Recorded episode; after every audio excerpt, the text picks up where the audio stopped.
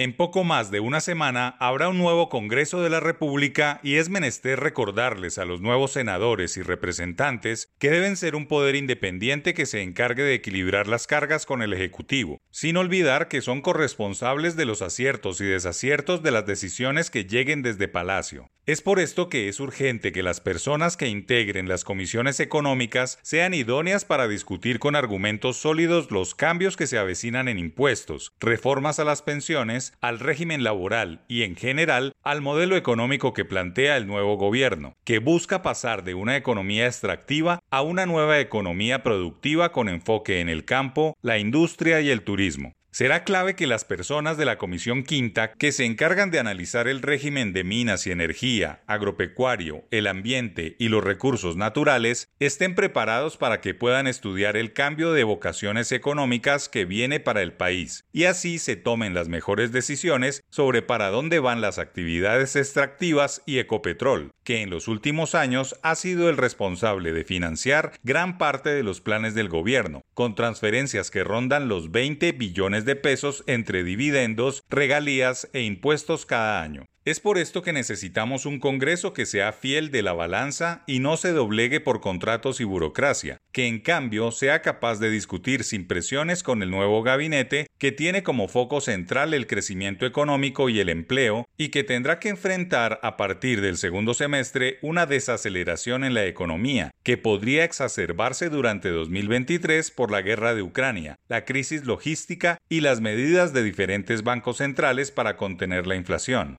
La administración saliente tuvo que enfrentar el COVID y este tendrá como reto navegar por una economía turbulenta. Un punto central y que medirá el temple del poder legislativo será el próximo año, cuando el gobierno presente su Plan Nacional de Desarrollo, en el que básicamente tendrá que plasmar su visión de país para el cuatrienio. En esa discusión el Congreso será fundamental porque podrá intervenir, sumar y restar a esta hoja de ruta que marcará la administración de Gustavo Petro hacia 2026. Los ojos, incluso más que en cualquier otro proyecto de ley, deberán estar alerta porque históricamente han intentado colgar una serie de arandelas a los planes de desarrollo, donde todos buscan hacer fiesta y se pierde el norte con el que fue concebido este documento. Todos los temas que ha tocado el nuevo candidato, como la reforma a la salud o la eliminación de la Procuraduría, serán fundamentales y pasarán por las manos de los legisladores, que tendrán en su poder la posibilidad de que estas reformas queden bien hechas y no sean una puerta abierta hacia otros cambios constitucionales. El Congreso, entonces, deberá ser esa balanza que haga un efecto de control de las políticas públicas del gobierno, pero sin convertirse en un terco obstáculo para no adelantar las reformas, como la pensional o la del mercado laboral, que la economía lleva pidiendo por años con el fin de reacomodar el aparato productivo.